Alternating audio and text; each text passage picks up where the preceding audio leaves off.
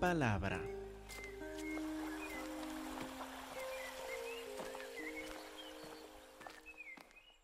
Que Dios les bendiga, hermanos. Vamos a llegar primero a la carta de Judas, solo brevemente, para refrescar la memoria sobre dos versículos que hemos visto recientemente, para luego entrar en la carta a los colosenses. Y mientras buscamos a Judas para ver esta carta casi al final de la Biblia, esta carta que vimos versículo por versículo los últimos tres meses, Judas versículo 3 y 4. Mientras llegamos allá vamos a pedir a nuestro Señor que nos llene con su espíritu para poder entender su palabra. Padre Celestial, esto pedimos, que de nuevo nos llenes con tu Espíritu Santo para poder entender tu palabra. Porque cuando leemos tu palabra, si lo leemos como un periódico, si la leemos como, como cualquier otro libro, no la entendemos. Y nuestros ojos siguen ciegos a la gloria de tu Hijo Jesús descrita en estas páginas. Por eso, Padre, pedimos que nos llenes con tu Espíritu otra vez, para quitarnos la venda de los ojos, para darnos la capacidad de ver sobre todo la gloria de tu Hijo Jesús, para que podamos ver las maravillas que nos has dado en tu Hijo amado, tu Hijo eterno, nuestro Señor, nuestro Salvador, nuestro Redentor, Cristo Jesús. Ayúdanos, Padre. Habla tu palabra en nuestros corazones, que sea la luz, para que podamos ver, para que por tu Espíritu Santo reconozcamos la maravilla de tu Hijo Jesús, nuestro Señor y Salvador, en cuyo nombre oramos. Amén. Hermanos, cuando estudiamos la carta de Judas, algo que espero que hayamos captado es este tema, esta pasión de Judas, que peleemos por el Evangelio, que entendamos bien lo que es el Evangelio de nuestra salvación y que andemos en lo mismo. Acuérdense, por ejemplo, lo que Judas dijo en versículos 3 y 4. Versículo 3 dijo, amados, es una carta de amor, una expresión de amor de Dios, amados por la gran solicitud que tenía de escribirles acerca de nuestra común salvación. Iba a hablar de nuestra salvación que tenemos en común por Cristo Jesús, cambió de tema. Me ha sido necesario escribirles de un nuevo tema, exhortándoles, animándoles, que contiendan, que luchen ardientemente, que peleen ardientemente por la fe que ha sido una vez dada a los santos, por este Evangelio, esta fe ya completa, dada por nosotros en lo que llamamos nosotros el Nuevo Testamento, que peleemos ardientemente por esta fe que nos ha sido dado de una vez completa. Versículo 4, porque algunos hombres han entrado a escondidas o encubiertamente, los que desde antes habían sido destinados para esta condenación, hombres impíos, hombres sin devoción a Dios, hombres sin atención a Cristo Jesús, que convierten en libertinaje la gracia de nuestro Dios, que toman la gracia de Dios como una excusa para poder seguir en sus pecados, que convierten en libertinaje la gracia de nuestro Dios y niegan a Dios, el único soberano, y nuestro Señor Jesucristo. Vimos ya toda la carta de Judas, terminamos hace 15 días la carta de Judas. Y algo que espero que hayamos comprendido al hacer las lecciones de escuela dominical y al ver esta carta versículo por versículo por estas tres semanas, es que un tema principal en todas las cartas del Nuevo Testamento. Es la necesidad de protegernos de doctrinas falsas. Es la necesidad de estar concentrado en el Evangelio para defendernos de cualquier otra idea que no es del Evangelio, que no es de Cristo Jesús, que no es para nuestra salvación por medio de la fe en Él.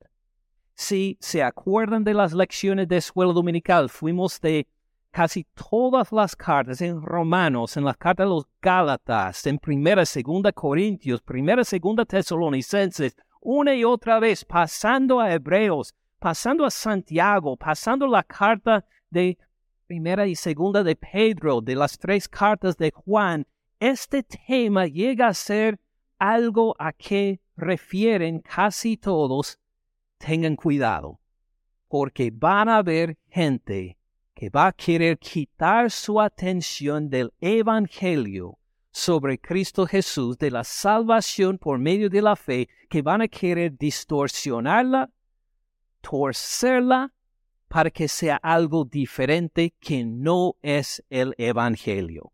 Y este tema encontramos también en la carta a los colosenses, a donde vamos ahora, el día de hoy y para en ocho días también, abren entonces a Colosenses, donde vamos a concentrar en tres versículos que se tratan del mismo tema, pero de un ángulo un poco diferente, de, de una perspectiva un poco diferente que Judas.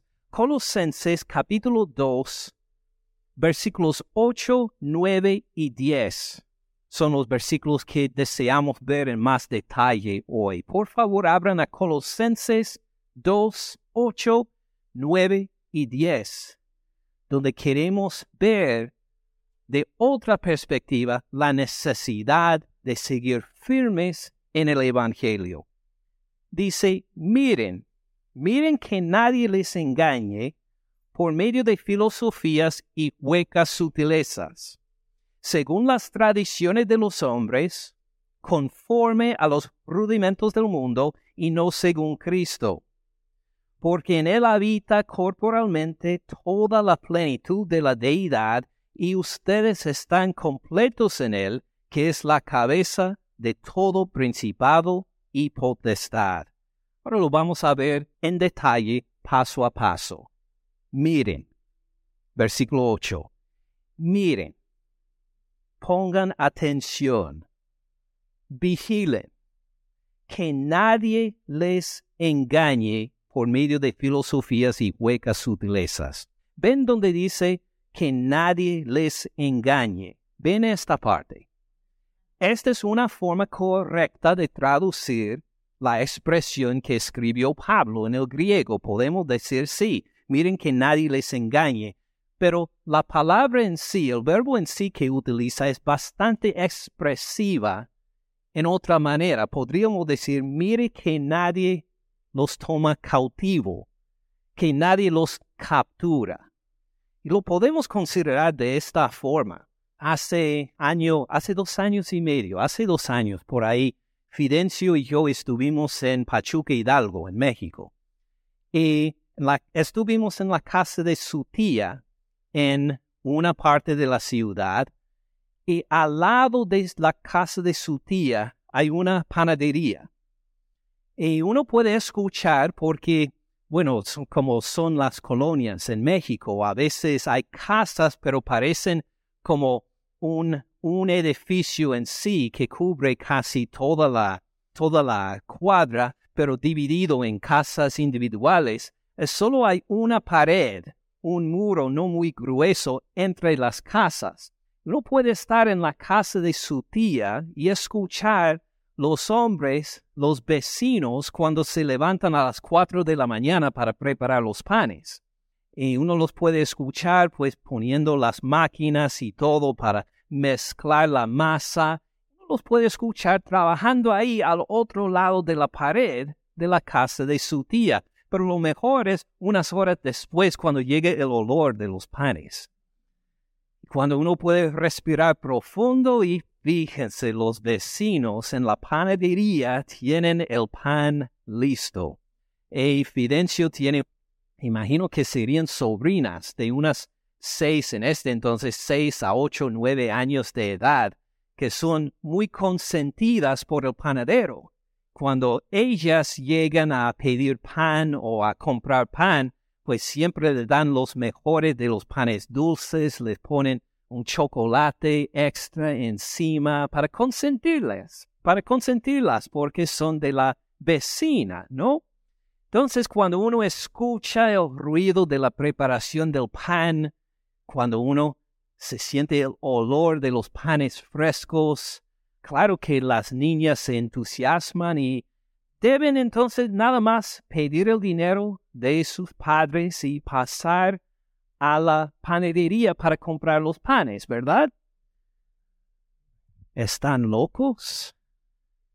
¿Sabe de la violencia y el crimen que hay en algunas partes de México?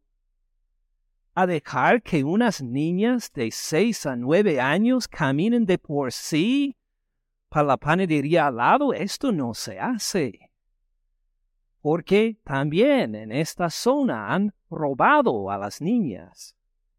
Los padres de vez en cuando han escuchado, no de la familia de él, gracias a Dios, pero de otras familias han recibido llamadas de que secuestramos a tu hija en camino de la escuela a la casa y te va a costar esta cantidad para poder tenerla de vuelta. Imagine, uno va a dejar que las niñas caminen a la panadería de al lado para comprar unos panes siempre van acompañadas, con por lo menos un adulto, sino dos o tres, cada vez que salen de esta casa. Les enseñan a las niñas, a los niños también, ya desde chiquitito, nunca jamás conteste la puerta. No abren la puerta para nadie. Esta es la responsabilidad de un adulto. Y aun cuando llega Fidencio ahí a tocar la puerta para decir, soy Fidencio, soy tu sobrino. Quieren hacerle unas preguntas para asegurar que de veras es él y no alguien que está imitándolo para tener acceso a la casa para robarles. Así es la situación desafortunadamente de peligro en esta parte de México. Gracias a Dios no es tan violento como en otras partes, pero así es la vida. ¿Qué tienen que inculcar en estas hijas entonces? Hay que vigilar. Hay que ser acompañada por adultos si sale de esta casa. Y lo que comunican todos los padres, lo que se repiten entre ellos, tenemos que vigilar. Tenemos que vigilar siempre, desafortunadamente, porque hay gente que quiere destruir a nuestras familias. Hay gente que quiere robar aún a nuestras hijas. Tenemos que vigilar y asegurar que tengan una vida linda, una vida en que sí pueden disfrutar los panes del panadero vecino, pero a la vez cautelosos, mirando siempre, porque desafortunadamente esta es la clase de sociedad en que vivimos tenemos que tener cuidado. Este es lo que expresa el verbo que Pablo utiliza acá para decir, miren que nadie les engañe. Para decir, miren, vigilen, tengan cuidado, porque vamos a pasar en esta vida disfrutando las cosas que encontramos en el Internet, escuchando las prédicas de varias iglesias, recibiendo a gente que nos quiere invitar a un estudio de la Biblia. Vigilen bien. Tengan cuidado porque algunos quieren robarte. Algunos quieren destruirte. Algunos quieren causar división en sus familias y quitarte de la felicidad que disfrutas ahora en Cristo Jesús para otra cosa que no es de Él disfruten el Evangelio y la libertad que tenemos, pero tengan cuidado porque hay gente, gente desconocida, gente que tal vez no podemos identificar, que quiere robarle de la familia de Cristo Jesús. tiene sentido. Entonces Pablo, cuando se comunica acá en el griego del Nuevo Testamento, da acá una advertencia fuerte. Miren que nadie los, los capture, que nadie los robe. Pues ¿cómo nos van a robar? ¿Cómo nos van a capturar? ¿Van a llegar algunas personas en una camioneta acá a la iglesia y robar a algunos de nosotros a llevarnos a quién sabe dónde? No, tienen otra forma de querer capturarnos. Tienen otra forma por la cual quieren robarnos y esto describe en el resto del versículo. Miren que nadie les engañe por medio de filosofías, filosofías y huecas sutilezas. Es decir, van a llegar con sistemas de pensar muy bien desarrollados, filosofías enteras. No solo va a ser por medio de un versículo van a querer robarles. Van a tener desarrollado todo un sistema de pensar, toda una filosofía que va a quitarle del Señor Cristo Jesús y de la atención a Él. Encontramos una descripción de esta filosofía acá y huecas sutilezas. Vacías quiere decir una sutileza, una filosofía, una forma de desarrollar los pensamientos que en realidad no llega a nada, que es vacío. En que si uno sigue esta filosofía, si uno sigue ese sistema de pensar, al final va a decir, ¿y esto es todo? Eh, ¿No hay más? ¿No, no, no, no hay algo más que esto? Para darle una idea de, esta, de este sentido hueco de este, de este sentido de vanidad. Me acuerdo bien cuando estaba en, ah, en la escuela postgraduada. Ya había graduado de la universidad, estaba estudiando para, para una maestría.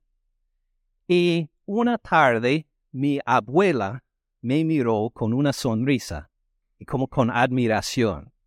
Y si la hubiera conocido, habría sabido que ella no daba esta mirada a nadie. Ella era una mujer que había vivido una vida muy dura, muy difícil, y tenía grandes expectativas porque ella había criado a sus hijos sola. Entonces era una mujer que exigía que todos estaban en orden y que si admiraba alguien, miraba a alguien con admiración, eh, esto no salía de la cara de ella y la vi y me miraba así con admiración y pensé, pues está mal, se siente mal. Tal vez eh, está enfermo, necesitamos llevarla al médico y le pregunté, ¿estás bien, abuela? Y me dijo, tú eres la primera persona, la primera persona en la familia que se ha graduado de la universidad tan contenta estaba que me miraba con admiración. ¿Y saben lo que fue mi, mi reacción? En este entonces no conocía al Señor Cristo Jesús. En este entonces no era salvo. Mi reacción era, ¿y qué? Esto no es nada. Graduarse de la universidad. Estoy trabajando para la maestría. Necesito la maestría. Y después de la maestría, necesito el doctorado. Después del doctorado necesita un puesto como catedrático en una universidad y para tener esto necesito escribir mi primer libro, tenerlo publicado y aprobado por los otros profesores catedráticos y después de esto para demostrar que el primer libro fue algo fue algo verdadero, que no fue un accidente, necesito escribir un segundo libro aprobado por los catedráticos también y siempre era algo más, algo más, algo más. Que no había satisfacción nunca en lo que uno tenía. Siempre necesitaba algo más. Esta es una filosofía o sutileza hueca, es de vanidad. Uno puede invertir su vida en algo y al final decir, ¿y esto es todo? ¿Qué, qué, qué, qué sentido tiene? ¿Qué propósito tiene? Parece vacío. No hay nada. Es decir, miren que nadie les engañe por medio de filosofías y huecas sutilezas. Son filosofías que eventualmente llegarán a una falta de satisfacción, un sentido de que en realidad me he invertido en algo que no tiene valor, que se me ha pasado. ¿En qué se basa esta clase de filosofías? Medio de filosofías y huecas sutilezas según las tradiciones de los hombres. Porque estas filosofías se basan en lo que dice el ser humano, en lo que piensa el ser humano y nada más. No se trata de Dios. No habla de la revelación de Dios sino que se basa en el, pues tal persona dijo esto y otra persona enseñó el otro. Y esta persona pues apoya en esto y otro lo contradice y todo va según los hombres, según los seres humanos, y nunca llega a poner su atención en Dios. Eventualmente llega uno a desesperarse, a darse cuenta, me he invertido en algo que no llega a nada me falta algo y no puedo identificar lo que es. Y es conforme a los rudimentos del mundo, como dice en versículo 8, conforme a lo más básico del mundo, conforme a las cosas en que, en que tenemos un trato diario, un trato de todos los días. Por ejemplo, se fija en los rudimentos del mundo como ah, en las cosas materiales ¿Las cosas materiales son malas? No, claro que no. Dios nos dio las cosas materiales para fabricar, por ejemplo, un edificio en que podemos reunirnos para alabarlo a Él. No hay nada malo en lo material en sí, pero si uno nada más se concentra en lo material, ¿qué tiene al final? Bueno, se deshace, se muere, lo entierran o lo queman, lo ponen como fertilizante en el campo ¿Y, ¿Y qué? ¿Qué otro propósito hay? Levantan toda una ciencia según lo material, de acuerdo en lo que han encontrado los hombres, los seres humanos, y uno absorbe esta ciencia, así esta es la verdad y lo material y lo que han dicho los científicos más famosos y que eh, y esto es todo lo que hay. No, no hay más. Vivimos en un solos, en un universo enorme, solitos como un grano de arena entre todos sin propósito, una filosofía hasta una ciencia hueca. O puede ser en cuanto a los rudimentos del mundo lo más básico en cuanto a lo emocional en lo que nos sentimos. Podemos enfocar mucho en lo que nos sentimos, si nos sentimos contentos o tristes o deprimidos o gozosos o que y nos concentramos en nosotros y en nuestras emociones y cómo nos sentimos y desarrollar toda una psicología basada en el ser humano y cómo nos sentimos y qué pasa si nos enfermamos y nos sentimos tristes siempre y no encontramos la, medicina que nos hace sentir bien otra vez y estamos sin propósito, viviendo una vida hueca, sin propósito, porque nos falta algo. Los rudimentos del mundo se puede aplicar a las emociones, tanto como a las cosas materiales o a lo social también todos nos interaccionamos con otros. Todos tenemos otras personas, tal, vez con quienes vivimos, con quienes nos interaccionamos en el trabajo, en el mercado, en, en donde sea, y podemos estudiar la forma en que la gente se socializa. Podemos comunicar ahora por Internet y otras cosas buenísimas, maravillosas, impresionante la forma de comunicación que podemos tener. Y si solo enfocamos en los rudimentos del mundo, en lo más básico humano, ¿qué pasa? Pues cuentan que los que pasamos más tiempo en el Internet, más deprimidos estamos. Los que pasan más tiempo en Facebook salen más deprimidos que otros que no. Porque hay esta desesperación. Esto es todo lo que hay.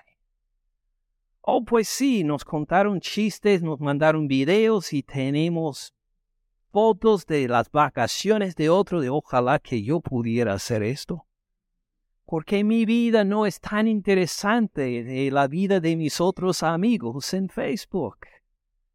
Puede ser que soy menos. No soy tanto como son los otros. Los rudimentos del mundo hasta pueden levantar toda una antropología, un estudio de las ciencias sociales, pero huecas, vacías, sin propósito puede pasar en lo espiritual.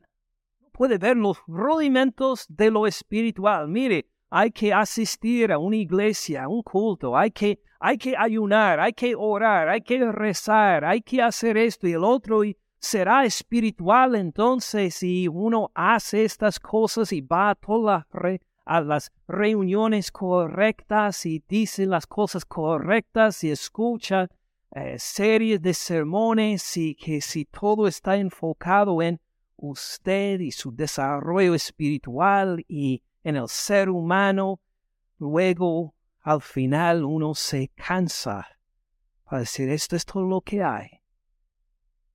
Nosotros no me conocen, pues me siento apartado de ellos de alguna forma. Nos reunimos y escuchamos el mismo que predica, pero sin conocernos, habrá algo más ahí. Y se puede levantar hasta toda una religión, pero basado solo en los rudimentos del mundo, si usted ha cumplido A, B y C, si ha cumplido X, Y, si puede tener su lista que puede poner una marca de sí, hice esto, hice el otro, hice esto, hice el otro, y... pero me siento vacío, si hay un espacio dentro de mí. Los rudimentos del mundo, según la ciencia, la psicología, la antropología, hasta una religión, no le pueden llenar a uno. Hasta le pueden capturar y sacar del gozo que debe tener en Cristo Jesús. Por eso dice Pablo, miren, vigilen, que nadie los robe, que nadie los tome cautivo, que nadie los secuestre por medio de filosofías y huecas sutilezas según las tradiciones de los hombres conforme a los rudimentos del mundo. Tenga mucho cuidado que de repente se encuentra, se encuentre vacío en una de estas tradiciones levantadas según las ideas de los hombres y sus tradiciones. ¿Qué le falta a esta clase de tradición? ¿Qué le faltan a esa religión falsa? ¿Qué le falta pues dice al final del versículo, conforme a los rudimentos del mundo y no según quién, y no según Cristo. Él es el punto clave. Él es el punto de por excelencia. Es Cristo Jesús. Cuando uno se levanta, la ciencia levantada, la ciencia basada en lo material únicamente, ha ignorado lo que vemos en esta carta en capítulo 1, versículo 17, por ejemplo. Miren Colosenses 1, 17. hablando de Cristo Jesús. Y Él es antes, Cristo Jesús es antes de qué? Todas las cosas. Él es superior a lo material. Oh, lo material es grande, de mucha bendición, está en todas partes alrededor de nosotros, pero Cristo supera lo material. Él es antes de todo lo material. Cuando mira las estrellas en la noche y se, se siente solo ahí como un grano de arena en un océano que es el universo, acuérdense quién supera aún el universo, el Señor Cristo Jesús. Él es antes de todas las cosas. Y no solo esto, sino todas las cosas en Él subsisten. ¿Por qué hay un universo hoy? ¿Por qué no terminó el universo anoche? porque subsiste, persevera en Cristo Jesús. Impresionante.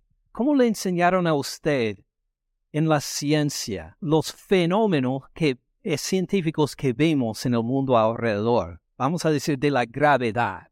Me enseñaron a mí por lo menos que había una ley, la ley de la gravedad, para que si levanto esta, esta botella de agua y la dejo caer, ¿qué va a pasar? va para el piso. ¿Por qué? Por la ley de la gravedad. Muy bien. ¿Qué dice Colosenses 1.17? En Cristo todas las cosas subsisten. ¿Quién puso esta ley? Cristo Jesús. ¿Quién hace que esta ley se ponga en evidencia por todo nuestro mundo? Nuestro Señor Cristo Jesús. ¿quién hace que esta ley sea diferente en otro planeta? El Señor Cristo Jesús. ¿Quién hace que todo el universo sigue día por día tal como es? Es el Señor Cristo Jesús que es antes de todas las cosas y en él todas las cosas subsisten.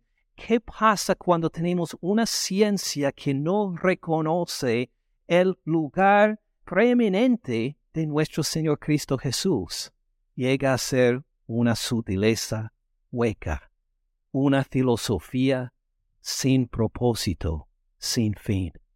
En cambio, si podemos reconocer que la ciencia, que la investigación científica se hace posible porque existe el Señor Cristo Jesús, Solo porque en Él subsisten todas las cosas, ahora podemos disfrutar la ciencia, a reconocer que es una ley que tiene nuestro Señor Cristo Jesús, en que vemos que las cosas están para glorificarle a Él, que podemos ver que Él nos dio la luz.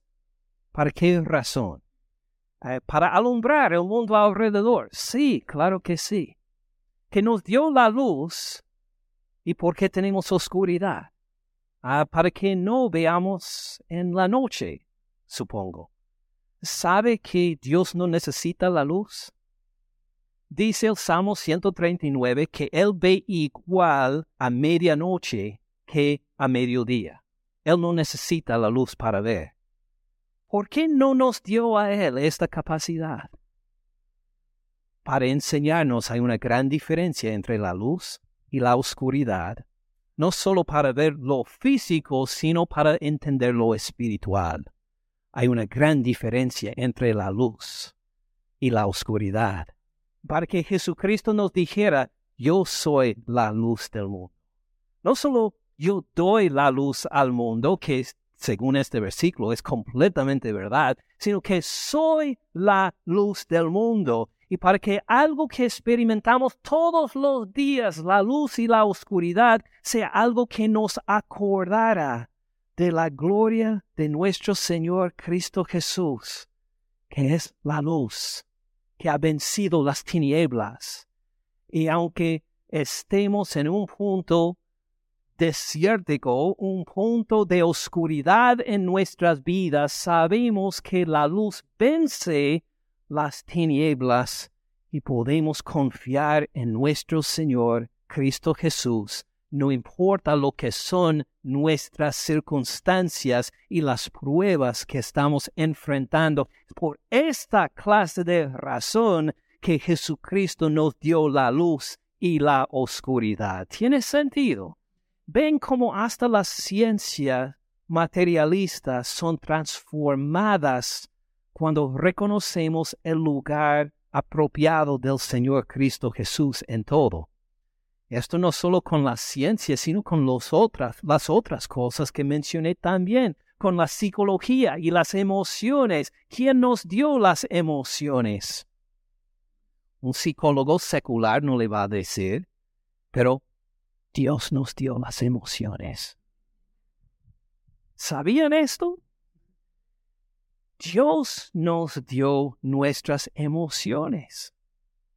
Y cuando son dirigidas por nuestro Señor Cristo Jesús, son de mucha bendición porque nos gozamos en las cosas que dan gozo a Dios. ¿Será que Dios tiene emociones también? Oh sí, encontramos en toda la Biblia que describen a Dios en emociones impresionantes. Cuando nosotros nos gozamos en las cosas que dan gozo a Dios, es un gozo apropiado, un gozo lleno, un, un gozo que produce, aunque en, en abundancia, aunque pasemos por situaciones difíciles alrededor y cuando nos entristecemos según el Señor, Dios se entristece.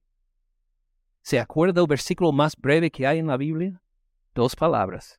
Jesús lloró frente a la tumba de Lázaro al ver su muerte. Lo iba a resucitar de los muertos, por favor. ¿Por qué lloró? Porque vio y experimentó la tristeza y el daño y la condenación que causa el pecado y la muerte y apropiadamente lloró y apropiadamente demostró que Él es más fuerte que la muerte y lo resucitó también. Cuando pensamos en las emociones y la psicología sin el Señor Cristo Jesús, ¿a qué llegamos? A una desesperación, a, unos, a la búsqueda de medicamentos para hacernos sentir mejor, pero cuando reconocemos que las emociones son para glorificar a nuestro Señor Cristo Jesús, dadas por Él, entonces le podemos glorificar con nuestras emociones, o gozosos o tristes, podemos llorar o gozarnos para la gloria de nuestro Señor Cristo Jesús. Apropiadamente, así evitamos estas filosofías y sutilezas huecas también en lo social. En lo social. ¿Qué tenemos nosotros en común? Todos nosotros los que confiamos en el Señor Cristo Jesús somos de culturas muy diferentes. Soy de una cultura muy diferente que la cultura de casi todos ustedes. Una norteamericana. Una cultura norteamericana, una cultura gringa, una cultura gabacha. Una cultura en que el saludo caluroso es ver la persona de lejos y decir, hey, y nada más. Una cultura tan distinta. ¿Qué tenemos en común? No es nuestro lugar de origen, no es nuestra ciudadanía, no es nuestra formación educativa. Lo que tenemos en común es Cristo Jesús. Y por eso Él nos ha integrado en una organización que Él formó, que es la iglesia que Él nos ha recibido en su iglesia.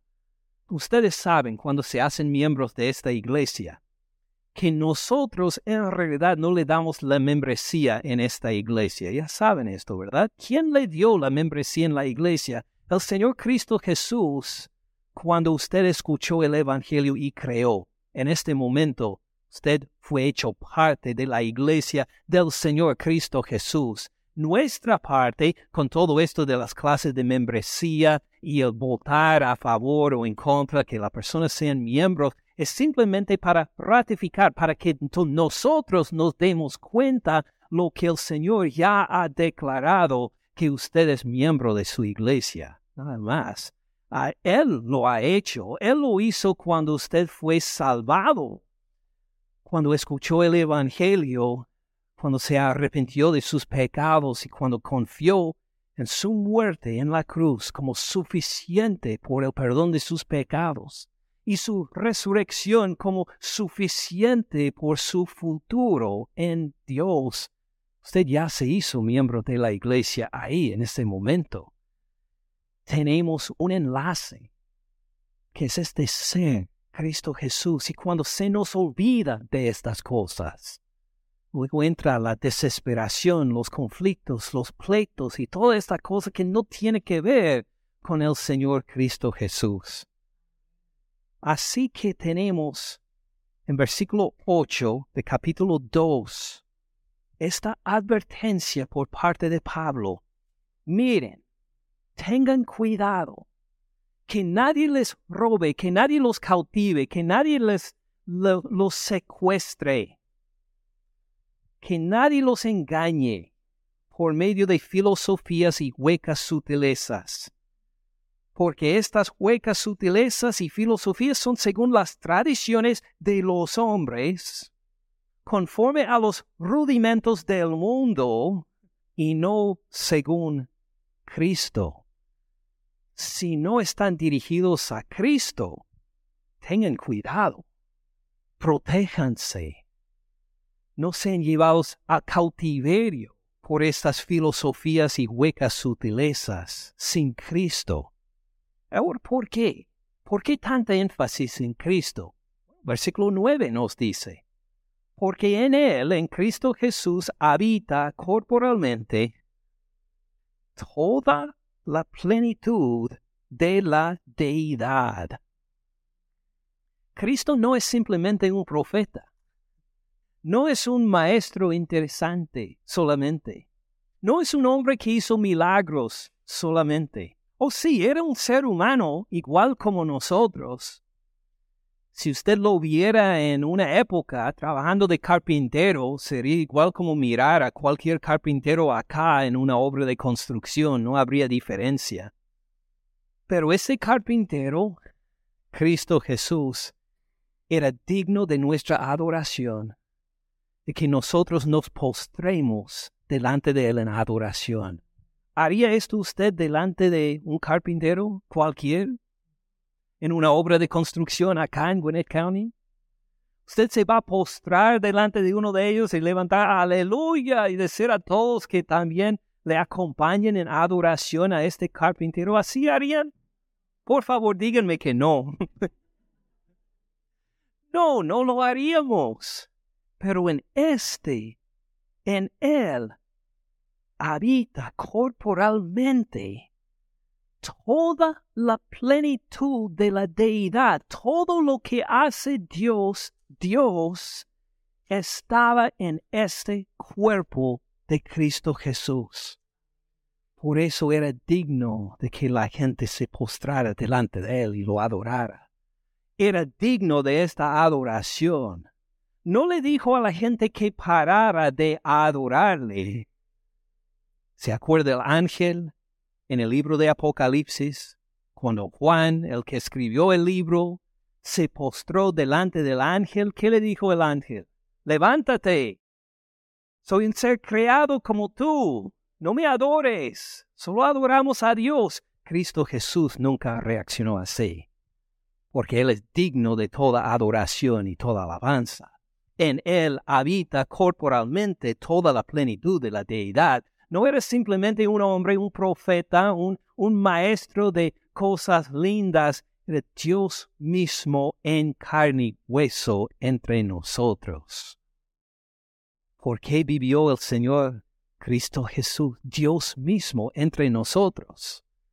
Para tomar unas vacaciones del cielo, porque le pareció un poco aburrido escuchar las alabanzas de los ángeles a todo momento y dijo, voy a ver qué hacen ahí los seres humanos. No, sino por amor a nosotros pecadores que no merecíamos su amor. Por amor a nosotros, Él tomó en sí, en este mismo cuerpo, nuestros pecados y murió la muerte que nosotros merecemos por nuestros pecados. Él no hizo nada malo. De hecho, la injusticia más grande en toda la historia fue la crucifixión de Dios mismo en Cristo Jesús.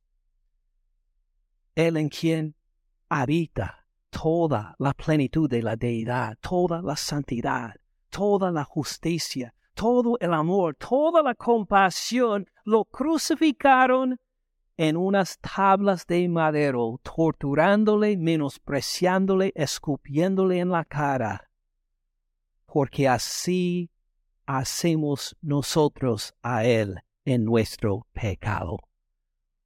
Rechazo de Dios mismo es la injusticia más grande en toda la historia. Lo hizo para que nosotros nos quedáramos perdonados. Nos redimió, como repite en esta carta los colosenses, éramos esclavos al pecado y nuestras concupiscencias y Él nos rescató, nos sacó, nos perdonó, nos llevó del mundo de las tinieblas al reino de su Hijo amado, porque Cristo murió en la cruz por nosotros y porque resucitó de los muertos al tercer día.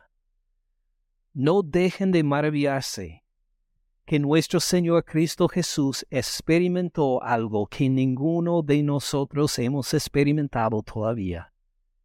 Él experimentó la muerte. Él sabe lo que es morir. Ninguno de nosotros hemos muerto. Él ya lo ha experimentado. Y resucitó de los muertos. Y esta es nuestra seguridad tan grande que como igual como nosotros somos unidos con Él en su muerte, estamos unidos en su resurrección también, aprobados por Dios, no por lo que podemos hacer nosotros, sino por lo que Cristo hizo por nosotros en su vida, en su muerte, en su resurrección. ¿Tiene sentido? Entonces, según versículos 8 y 9, miren, tengan cuidado que nadie los engañe por medio de filosofías y huecas sutilezas según las tradiciones de los hombres conforme a los rudimentos del mundo y no según Cristo. Mire el error que habría levantar una tradición sin, sin Cristo según versículo 9, porque en Él, en Cristo, habita corporalmente toda la plenitud de la deidad. Él es Dios mismo en carne y hueso. Y no terminan ahí las maravillas todavía. Porque ¿qué dice el versículo 10? Y ustedes están completos en Él no hay ninguna falta en nosotros, en Cristo Jesús. Somos completos en Él. Si alguien llega con una filosofía hueca para decir, mire, tienes que cumplir esto, todavía te falta el otro, están contradiciendo lo que dice acá versículo 10 usted en Cristo Jesús es completo ya. Ustedes no dicen que serán completos en Él. Oh, pues sí, es que sería una maravilla. Y sí, todavía esperamos la segunda venida del Señor Cristo Jesús. Hay bendiciones por venir. Están, tiempo presente, completos en Él. Y si uno quiere examinar bien cómo es el aspecto verbal del griego aquí, hace referencia a un evento ya pasado, como mencionamos, su muerte en la cruz, su resurrección, para decir desde este momento hasta ahora, continuamente para siempre, estamos completos en Él habla de un estado a base de lo que Él hizo en la cruz por nosotros y su resurrección, un estado continuo que no perdemos nunca. Estamos completos en Él. Noten cómo enfatizo en Él. ¿Usted está completo en sí mismo? Ah, lo siento, pero no. Esto sería una sutileza hueca, una vanidad pensar que usted por sí mismo es completo. Estamos completo en Él. Y qué maravilla de estar completo en Él, que tiene toda la plenitud de la deidad en cuerpo humano como el nuestro. Porque esto significa, en cuanto a las cosas materiales, en cuanto a la ciencia alrededor, nos falta algo. En Cristo Jesús no nos falta nada. Uno dirá, no tengo la casa tan grande como me gustaría tener. ¿Y qué importa? Me gustaría tener mm, otro título más. Bueno, búsquelo, estudie mucho para poder graduarse, sí, pero lo necesita. Fue señal para terminar. Necesita papeles. ¿Qué pasa si no le dan los papeles? Ahora usted está menos. No, en Cristo Jesús tiene su ciudadanía en los cielos. Tiene el mejor lugar donde tiene residencia permanente para siempre, de donde nunca jamás lo pueden quitar. Ya es completo usted en Cristo Jesús. En cuanto a lo social, uno dirá, me siento muy solo, no me siento conectado con otras personas. Ah, ¿Sabe que en Cristo Jesús es completo? O puede ser que no tiene muchos dones para llamar la atención de otras personas. Tal vez usted no es la persona que organice bien las actividades, pero no importa en cierto sentido porque en Cristo Jesús eres completo. Eres una persona completa, íntegra en Cristo Jesús. ¿Qué, ¿Qué, más significa esto de que estamos completos en Él? Pues quiere decir mucho este en Él. ¿Qué más quiere decir? Que somos identificados con su reino. Si tuviéramos tiempo, miraríamos capítulo 1, versículos 13 y 14. Somos parte de su reino, donde Él tiene dominio. Nosotros estamos en Él, integrados en su dominio, en su reino. Nosotros hemos participado en su muerte y su resurrección y en su segunda venida también estamos esperando. En esto se encuentra nuestra identidad, estamos en Él. Somos incorporados a su iglesia, como ya les mencioné, ya somos parte de la iglesia, si lo hemos reconocido o no, ya uno cuando escucha el Evangelio y cree en el Señor Cristo Jesús, ya es parte de la iglesia. Y significa que uno está unido, integrado en Cristo Jesús en todo. Así lo describe capítulo 2, versículo 7, arraigados en él, como una planta, una planta firme con las raíces profundas bajo el, eh, bajo el suelo. Así somos nosotros en Cristo Jesús, arraigados.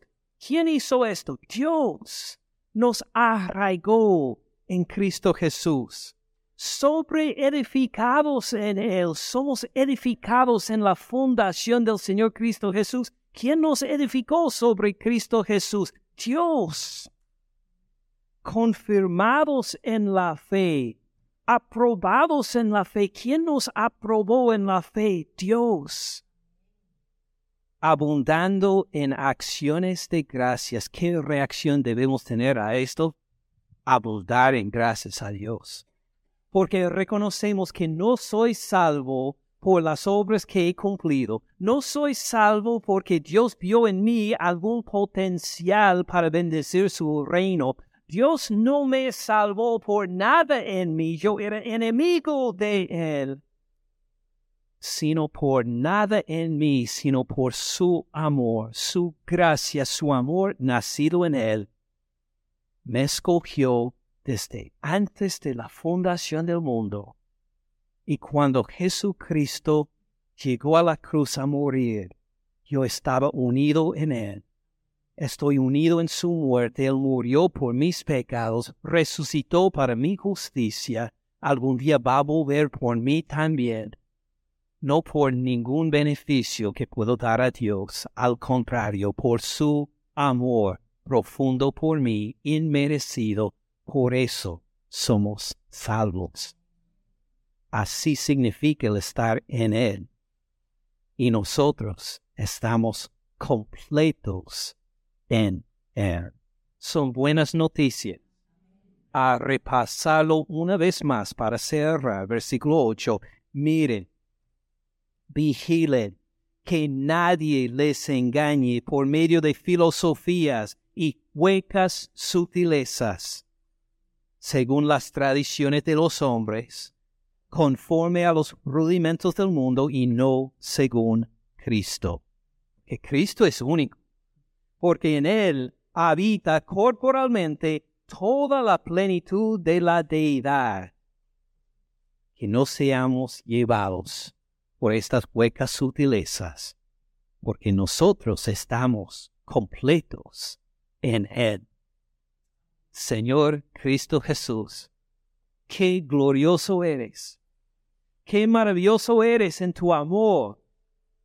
Gracias por tu muerte en la cruz, por nuestros pecados. Gracias por tu resurrección de los muertos. Gracias porque en ti y en ti solamente tenemos nueva vida vida eterna, respondemos con una abundancia de acción de gracias, implorándote, Señor Jesús, que vengas pronto. Te esperamos, te anhelamos para que nuestra unión contigo sea manifestada plenamente a nuestros cuerpos resucitados. Ven pronto, Señor Jesús. En tu nombre oramos. Amén. Gracias por escuchar al pastor Ken en este mensaje. Para más recursos, visite caminandoensupalabra.org.